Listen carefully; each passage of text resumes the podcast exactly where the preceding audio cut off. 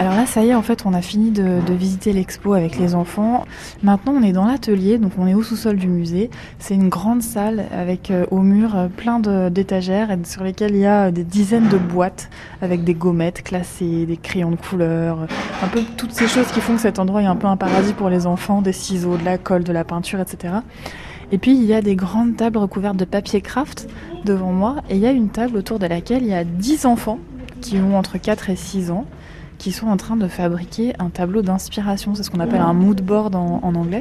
Et donc les enfants en fait ont accès à des boîtes dans lesquelles il y a des matières, euh, des images, euh, des, des choses qu'ils ont envie de coller sur leur, euh, leur tableau d'inspiration et ils sont en train de les coller.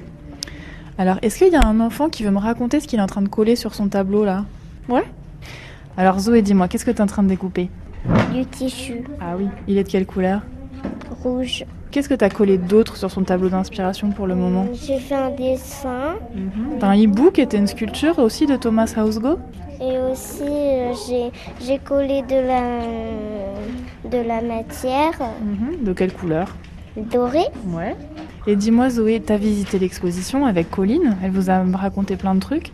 Et quel est le moment que t'as préféré toi dans cette exposition? C'est quand elle a, lu l'histoire du hibou. Ah, l'histoire du hibou, parce que c'était la fille de Thomas Hausgo qui lui avait demandé de sculpter un hibou. Et lui, il en a sculpté combien? Plein. Ouais, plein, il a rempli son atelier. Bon, alors maintenant, je vais aller poser une petite question à Colline, parce que Colline, c'est elle qui a raconté l'histoire du hibou aux enfants.